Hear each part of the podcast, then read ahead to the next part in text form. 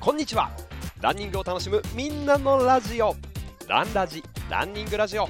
日々のランニングをもっと楽しく同じ空の下で走るランニング仲間の皆さんとつながっていく番組です。走りながらはもちろんウォーキングしながら家事をしながらちょっとお出かけの移動中にぜひお付き合いください。お仕事中も大歓迎。今日もナイスラン！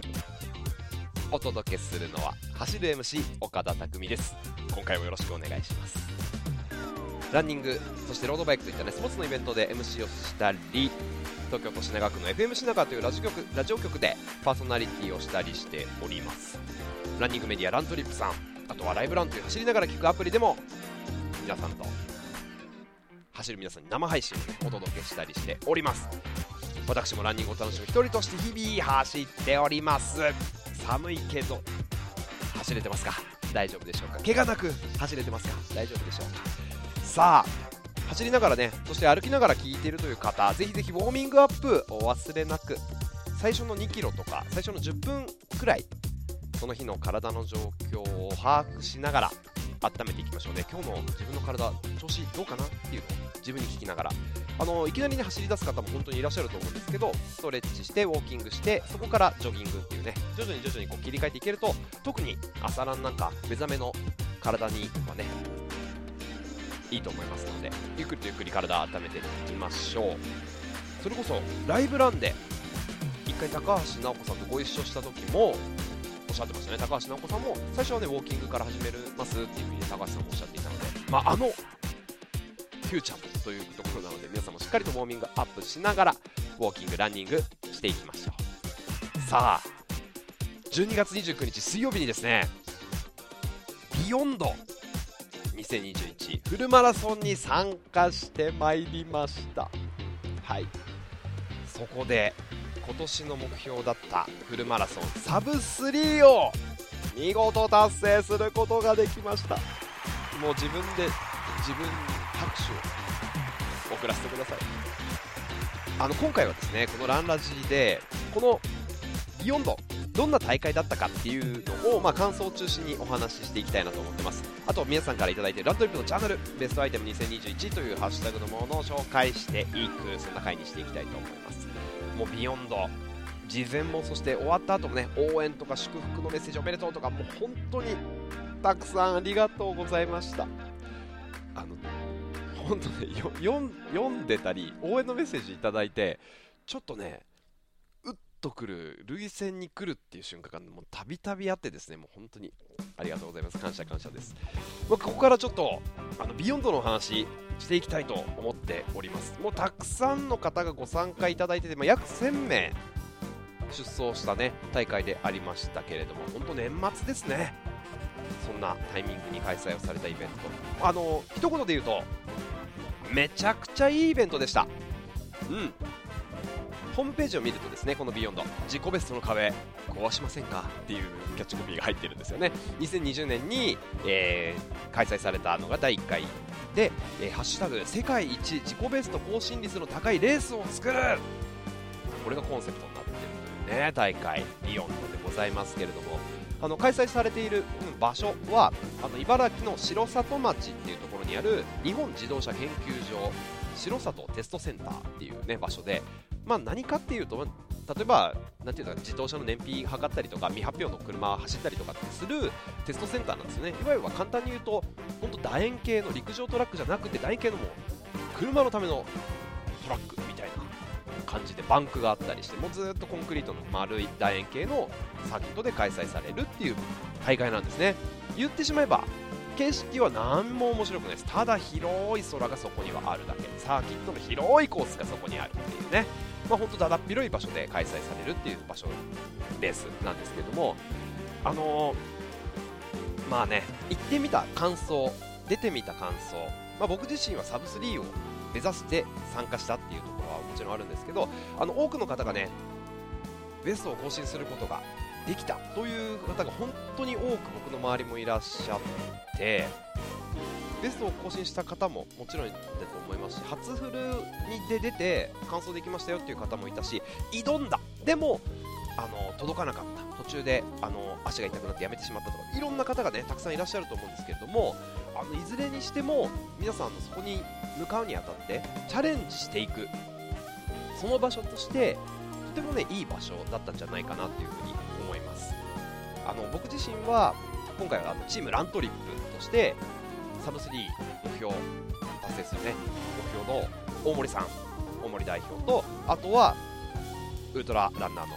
みゃこちゃんですね。あとサブ4ヤッホーチャレンジ実施中でございましたあのカレンちゃんと一緒にチームラントリップとして皆さんと一緒に一緒に行ってあの撮影も含めてねしてきたというところだったんですけどあのま仲間と参加されている方も非常に多かったですし個人で参加してという、ね、方も非常に多かったと思うんですがなんであれやっぱりねチャレンジしてる姿って美しいなっていうふうに思いましたね、ま、それぞれ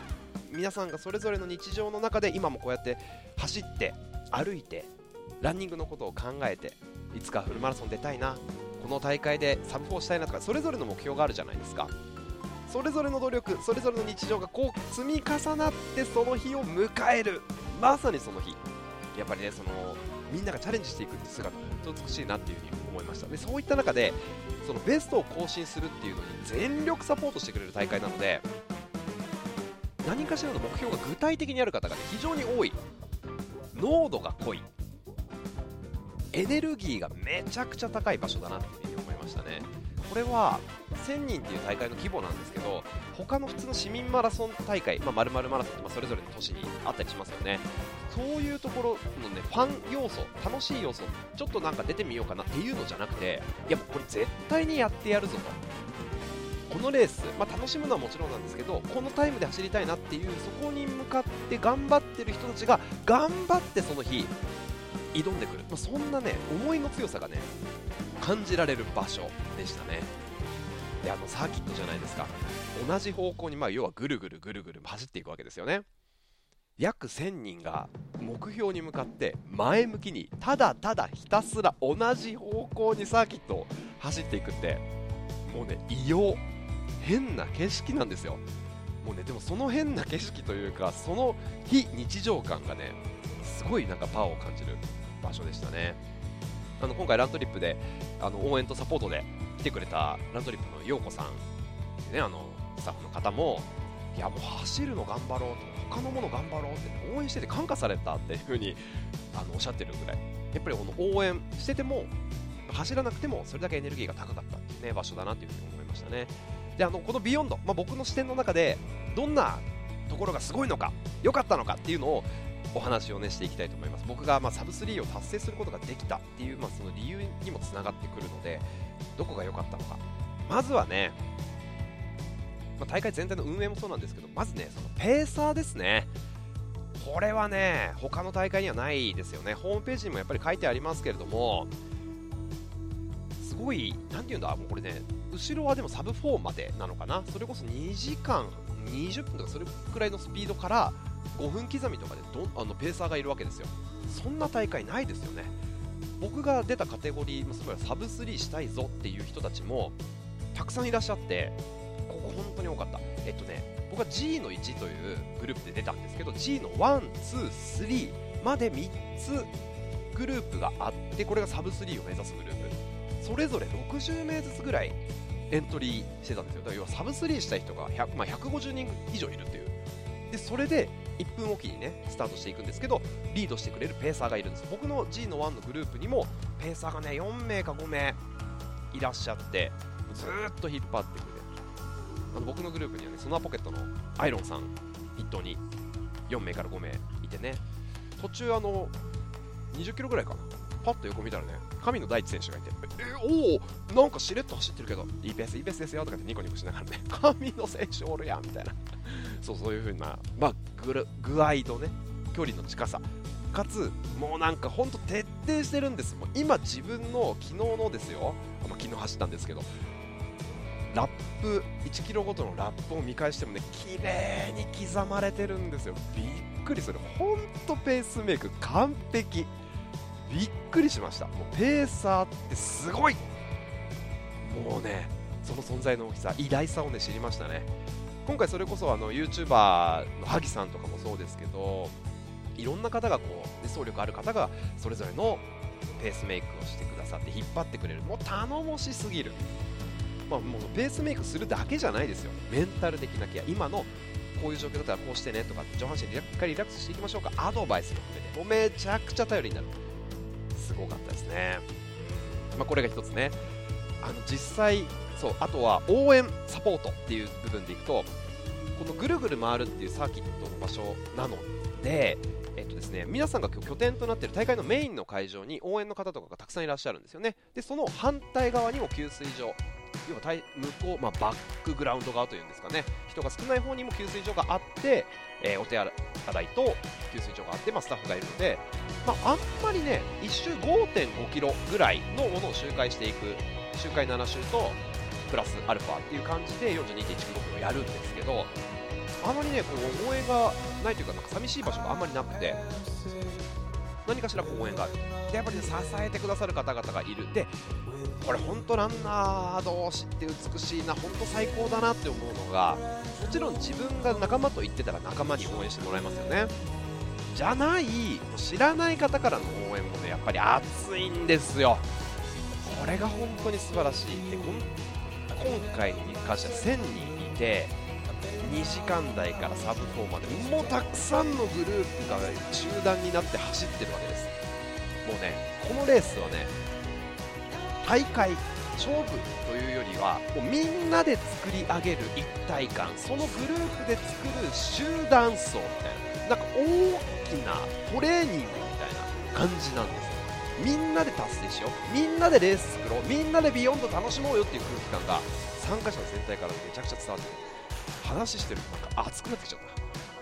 っていう、まあ、応援もだからすごくね熱いんですよね。皆が応援してくれるって言って、まあ、それぐるぐるぐるぐるいろんな人たちが走ってくるからもう5.5キロあっても応援の人たちももう次から次から来る人たちずっと応援してるんですよ。4時間とかね。すごい。だから応援の方々本当お疲れ様でした。そしてねサポートしてくださってる方々もね本当素晴らしい。手厚いですね撮影もそうですよ。そして給水もそうですよ。大会の受付そして出店しているねブランドの方々もたくさんいらっしゃいましたしもうなんかランナーのためにベストを出すためにランニングサイエンスラボ主催の方々も含めてみんなが全力そこに向かってる。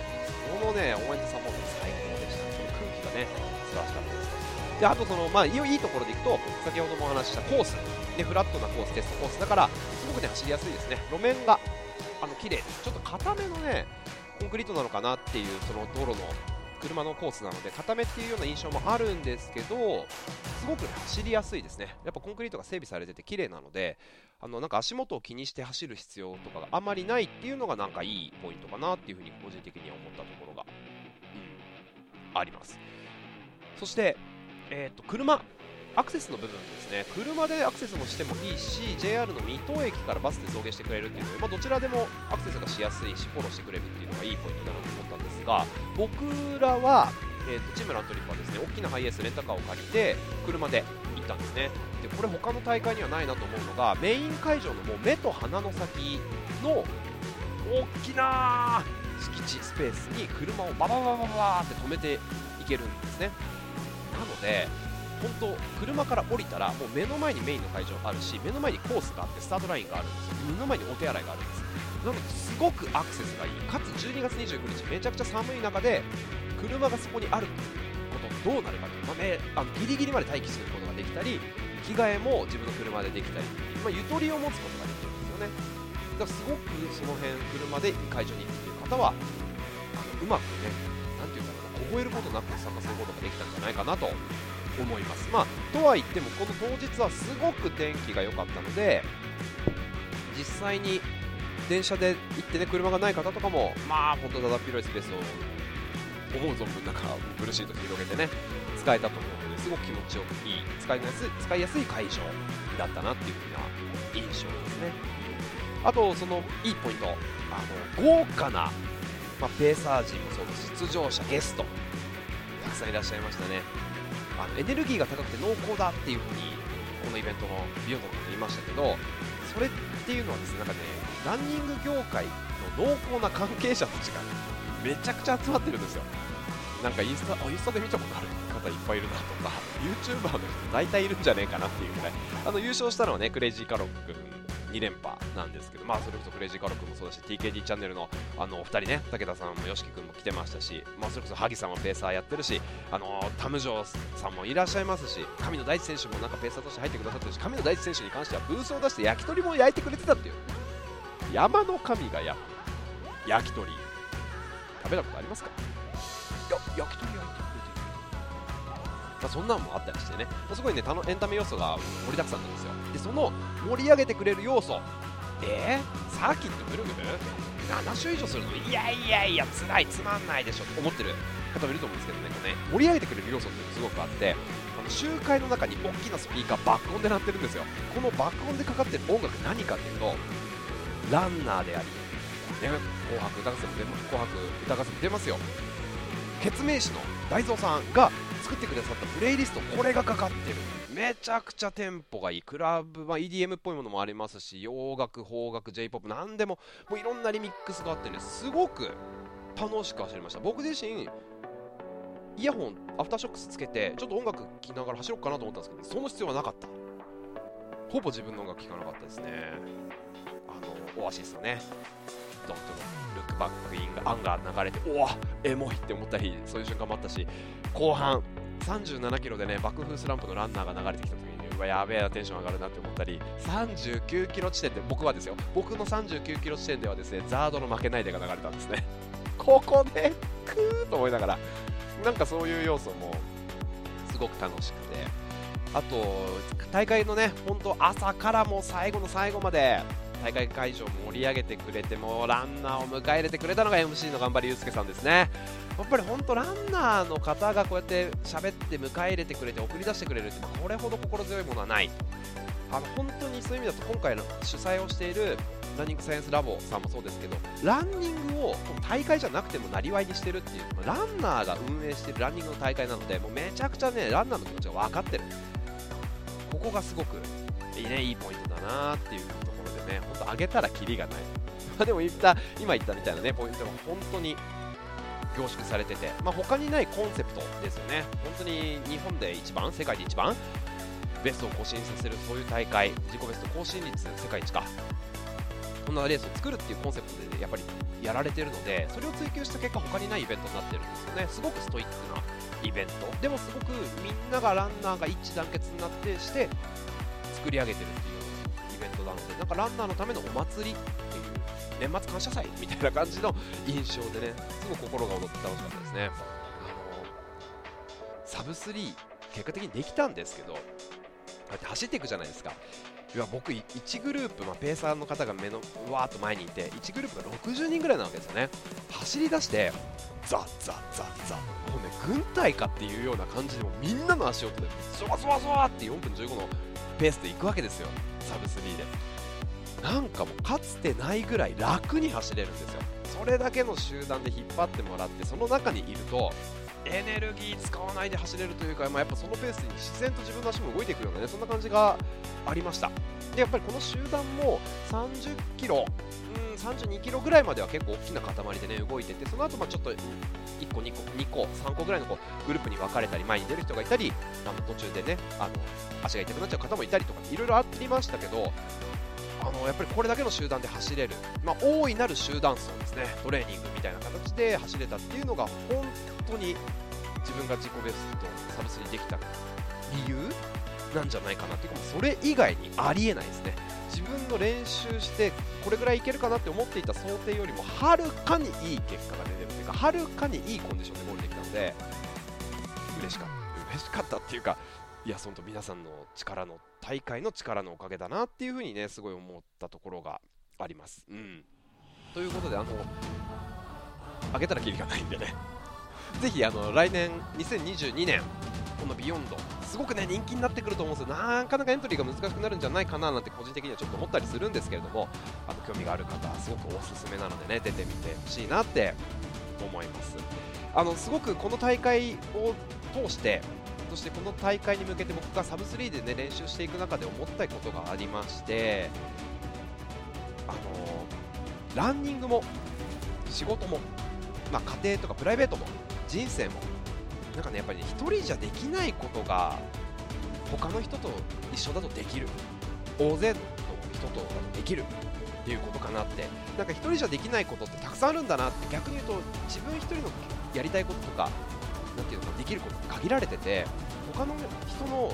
なんていうか自分より優れてる要はペーサーの方とかも明らかにそういうことですよね。もうその力を借りることによって自分が到達一人ではできなかったところに連れてってもらえると。一人じゃできないことができるっていうのがこのビヨンドの大会まさにね体験できるいいポイントなんですよね。ランニングも1人じゃできない。ここに向かって僕もトレーニングしてきてましたけどやっぱりトレーニングのメニュー考えてくれたりとかあのストレッチしたらとかこういうなんかアドバイスをしてくれたりもちろん施術してくれたトレーナーの方もいるし一緒にねトレーニングして引っ張ってくれた方もいるしっていう中でそしてつながってくれてるライブランナーの方とかラントリップの方とかいろんな方のおかげで今やっぱりあるから1人で走ってたらやっぱこういう状況にはなってないっていうことでね。ランニングもそうだし、まあ、それってやっぱり仕事で会社に所属してるから大きな仕事もできるし家庭もね1人じゃなくて例えばパートナーがいたりとかお子さんがいたりするから大きな感動があったりするし、まあ、人生全体を見てもそうだと思うんですよ。でもなんかそういう壮大なことすら思ってしまう。1人じゃできないことがこのねなんていうんだビヨンドならできるぞできるぞっていうめちゃめちゃ感じたんですよね。なんか走ってる途中になんかもう走馬灯のようにいろんな人の言葉を思い出しちゃって。プロランナーのね吉田香織さんから「うんできるよ岡田君できるできる」って言われたこととか思い出したりライブランナーの方から応援のメッセージ届いてたので一個一個思い出したりしてねいやーつながってんなって思いながらねやべちょっと今喋りながらちょっとそうなっちゃうんですけど。ねそういうことですよね。どういうこと、うん、だからもうそうやってランナー僕自身も3時間切りたいとか4時間切りたいフルマラソン完走してて個人の思いとかあるじゃないですか。願い。ねそういう個人の思いをめっちゃ応援してくれるそれに共感してくれる称えてくれるっていうランナーのカルチャーそこを目指すことって簡単じゃないよね。でも目指したいよね。その向かう強さとか辛さ知ってるからリスペクトしてるじゃないですか。お互いを。どんなレベルであろうと。ビギナーであろうと。ね。トップ選手であろうと。なかなかこのランナーの称える精神応援する精神カルチャーって本当素晴らしいな。ああ走ってよ。いてよかった。まだまだこのまま走り続けていたい。って思えた年末でございました。ぜひねビヨンドいろんな方インスタとか YouTube も上がると思いますんでねチェックしてみてください。さあちょっとこんな予定じゃなかったのでだいぶ喋ってしまいましたけれども。スタートから23分間もなく経過というところでございます。ランニングウォーキングの調子いかがでしょうか？体はねしっかり温まってきましたか？自分の腕を振る腕を引いていくテンポこれでねリズムをとってリズミカルに走っていきましょう。さあ後半はこの後はそう皆さんから頂いているハッシュタグランニングアイテムとベストアイテム2021を紹介していきます。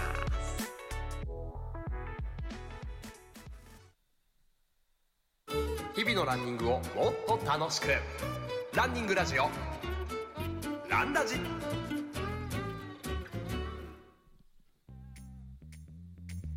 さて。ビヨンドについてお話をしていたら熱くなってしまいました。さあランラジお届けしております岡田匠です。ベストアイテム2021たくさん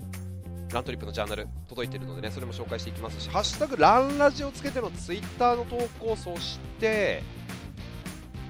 ラントリップジャーナルの投稿もありがとうございます。ちょっとねその辺を紹介していきたいと思います。ランラジいつも聞いていただきありがとうございます。みどりんさんツイッターで今年買ってよかったものはコスパ的には、えー、プロフィッツのタイツ。あこれなんか最近使ってる人多いですよね。コスパ虫ならパタゴニアのバックパックとポーチ。まあコスパ虫といっても使い続けることを考えたら高くないはずですと。パタゴニアってね修理もできたりして長持ちしますのでね。いいですッターありがとうございます。そしてねいつもツイートありがとうございます。皇居ランナーの力さんもランラジオ聞きながらの皇居ランそしてははいいですね。まさにでも皇居ランナーの力さん的にはもうポカオネオネのリンコンがベストアイテムっていうところでしょうかね。リンコン3ね。たくさんありがとうございます。そしてラントリップのチャンネル「ハッシュタグランラジオ」拝見。ブルーグラスさん小松沢公園ランそしてトータルの300キロ突破おめでとうございます。もうこの時期になると年忘れラン、30キロ走。を4ピさんお疲れ様でした。2021年走り納めということで今月もめでたく200キロオーバ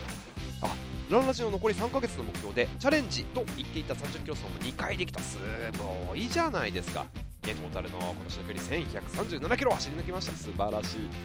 これまでの人生で一番走った1年でしょう。多分起きますね。来年はもっと走れてコロナも落ち着いてフルマラソンにも出てそんなにそんな1年になるといいですな。できますね。あそっか。ラントリップの YouTube チャンネルでベスト・オブ・パンラン賞をいただいていた奥様に負けずパンランということでねパンランお疲れ様でした。いいですね。何かを目的としてね走っていくそんなランニング楽しそうですね。そしてマシューさんも「ハッシュタグランラジ」をつけてのご投稿ありがとうございます。えこそ今年こっそりランを復帰してから最長15キロだったのでもう少し長い距離走りたいなと思い朝起きる12月30日ですね。年末だ。歩いてもいいから最低2時間動き続けることを目標にスタートしました。ということでおライブランの8時のセッション40分とランラジオをともに淡々と足を進めることができましたと。玉子だ。サイクリングコースもある。綺麗に富士山撮れてますね。湖から富士山がくっきり。20キロ超えたのは約3年ぶりお疲れ様でした。明日は走り納め最後まで走っていくことですね。お疲れ様でした。あの竹光さんの雪の上にいる猫ちゃんも可愛いですね。そう。朝のライブランドセッションもありがとうございました。さあ、ハッシュタグベストアイテム2021これも見ていきましょう。ほんとね。あ。1個差し込んでいくとベストアイテム前回の時に少しこうシューズでお話ししたアシックスのメタスピードスカイ。スピードエッジのこれかなり多くの方がね今年試されてると思うんですがビヨンドもね履いてる方本当に多かった。特に新色のまあアッパーがピンク色でミッドソールに蛍光イエローのラインが入ってる新しいカラー。本当に多かったですね。ナイキはもちろんベイパー、アルファフライ、ネクストパーセントも非常に多かったんですけど、あこんなに比率増えたんだって思うぐらいアシックスのメタスピードを履いてる方が多かった、それらい、ね、それを履いてベストを更新されてる方もたくさんいらっしゃいましたね。僕のサブ3ゾーンもそうですし、それより早い方も遅い3時間20分ぐらいのとかグループもね、これを履いてるし方が多かったので、かなり多くの方がこれ、まあ、ベストアイテムになったんじゃないかななんて思っておりますがあそうそれこそ今年僕自身が MC をさせていただいた大会でアミノサウルスさんがね主催をしているサウルスマラソンチャレンジっていうこれの東京大会で MC をしたんですけどその時にアシックスさんがブースを出してたんですよ。メタスピードスカイメタスピードエッジの試し履きをやっていて50足貸し出しをしましたと。ハーフマラソンでね。50足貸し出しをして実際にハーフ走ってもらいました。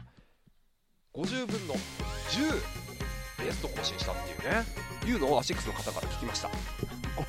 うん。すごくないですかそれ。50人に貸して10人ですよ。それくらい手助けしてるっていうね、まあ、もっと実際まああのビヨンドに関しては高かったのかもしれないななんて思いますけどね。はい。話ががっつりそれましたので皆さんからのジャーナルに戻っていきたいと思います。さあ来てますね。やっぱりいろんなそれぞれのねちょっと気になった投稿がですね、えー、ジジーさん、ZIZY、ジジーさんと、えっ、ー、と、ナナボニさんがお二方ともね、ちょっと種類は違うと思うんですけど、マッサージガンをあげてたんですよね、ベストアイテムは。マッサージガンかなり頼りになりますと。うん。やっぱりこう毎日走る中でね、ケアをする、そしてそれこそレースに向けて距離を積んでいくと筋肉がどうしても硬くなっちゃうと思うんで、このセルフケア、特にマッサージガンって自分の手じゃどうにもならないぐらいのこう速い振動でほぐしてくれるので、すごくいいですよね僕は気になってるアイテムの一つですごい目目についてしまったというなんか日本語おかしいなすごいいいなと思いましたさあそして組口さんおビヨンドお疲れ様でしたと大森さん、匠さん、みやこちゃん、サブスリーおめでとうございますというメッセージ、コメントありがとうございます。ね、ラントリップのジャーナルでのご投稿、チームラントリップの素晴らしい刺激を受けての今朝のライブランということでライブランもご参加ありがとうございました。霜柱が公園の芝生を覆っている寒い朝も楽しく笑顔で久しぶりの40分で8キロ超え。すごい。続けて走っていたら13キロ走ってました。ということでお疲れ様です。ナイスラン、えー、ベストアイテム2021おリンコン3ライブランの他をネオネセッションがきっかけで出会って今年の後半のランを支えてくれた。故障明けランの階段を一段登れたようなそんな感じをもらえた一足ですと。いいですね。地味なブラックなのはお足であお店で足入れした？ピンクが似合わなすぎて。あそうですか。あでも黒いいですね。かっこいいですね。うんどんな時でも履けそうな感じですね。おまけに箱根駅伝のコースの予習おおちょっと箱根に車で行ってきました。あいいですね。お疲れ様でした。そして、まあ、ベストアイテム、まあ、シューズを選ばれてる方もたくさん。えー、これ高橋さんはアディダス。ボストン10、うん、このねエヴァっぽいからかっこいいですよね。青とねグリーンの。あシューズね。サーマーソさんはナイキのフリー5フリーラン5.0これやっぱりこう愛用されてる方も多いですしあとはいやこれねアンビーのイヤホンねみぞぞさんもあげれてらっしゃいますけどやっぱりこれ前回紹介した通り多いでこのみぞぞさんご投稿ありがとうございます。ハッシュタグ2021年ベストアイテムは3位、銅メダルがナイキのテンポネクストパーセント。ラントリップデビューとほぼ同時にズームフライ3から履き替えて、ズームフライのふわふわ感も良かったけど、テンポネクストのプニプニ感も好きです。跳ねますよね、やつね。そして2番、シルバーメダルがザムストのサポーター。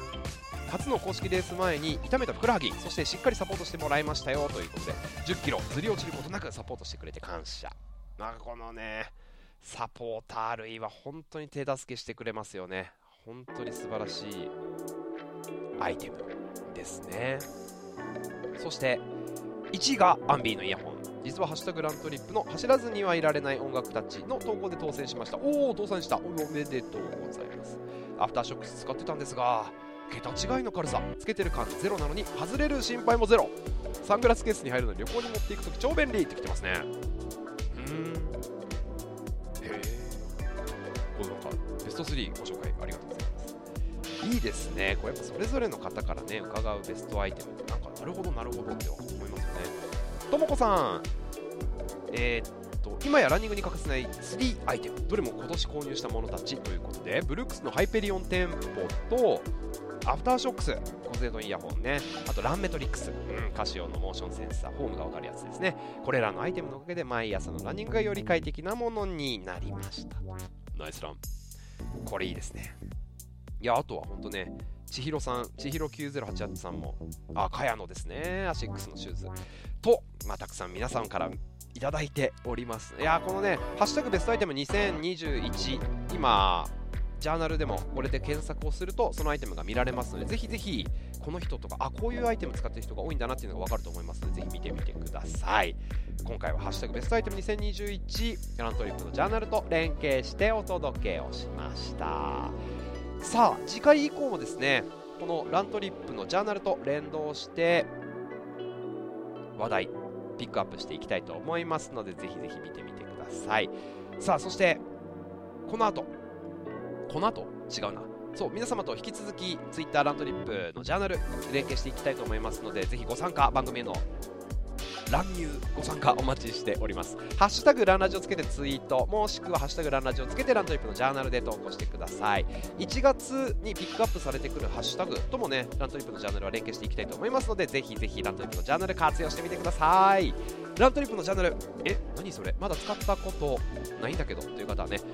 ランナーのための SNS っていう感じですね。日々のランニングの記録とか写真とか見た景色感じたものとかをぜひぜひ投稿してください。あのねこれほんとさっき1人じゃできないことができる。体感できるっていうような話ありましたけどこのねジャーナルの中はまさにそれ。何かっていうとですね、まあ、ランナー同士の応援し合うその称え合うというカルチャーが凝縮されたアプリケーションになってると思うんですよね。もう知らないつながなんだ？顔も知らないどこの誰だか分かんない。でもそのジャーナルの中ではつながっててお互いにそのランニングを称え合ってると。いう感じなので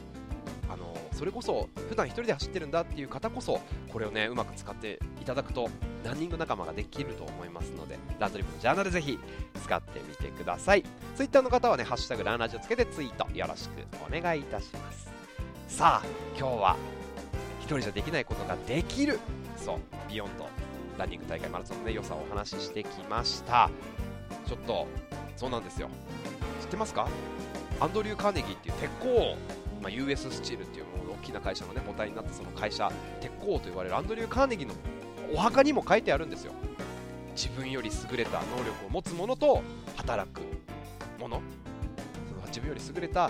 者の自分より優れた力を持つ者と一緒に働く力を持つ。者ここに眠る。ね。まあ、つまり自分だけでできることなんて限られてる。自分より優れた方々と一緒に走る。人生を過ごす。そうすると人生がより楽しく豊かになるよねってことですよね。はい。そんなイベントでございました。そんなことを感じることができるランニングって。つながれるランニングって。やっぱいいよね。本当走ってる皆さん。ナイスラン。お疲れ様です。今日も一歩一歩成長。ありがとうございます。ランラジ聞いていただきありがとうございます。さあ日々のランニングをもっと楽しくランニングを楽しむみんなのラジオランラジどんどんお届けをしていきたいと思いますので聞いてそしてぜひぜひお知り合いにおすすめしていただきたいなと。あとジャーナルでランラジ聞いたよっていう投稿もぜひお願いします。また番組へのご参加もお待ちしております。同じ空の下それぞれいろんな場所で走るランナーの皆さんどんどんつながっていきたいと思いますのでまた聞いてください。お届けしたのは岡田匠でした。今日もナイスラン。それではまた次の放送でお会いしましょう。バイバイ。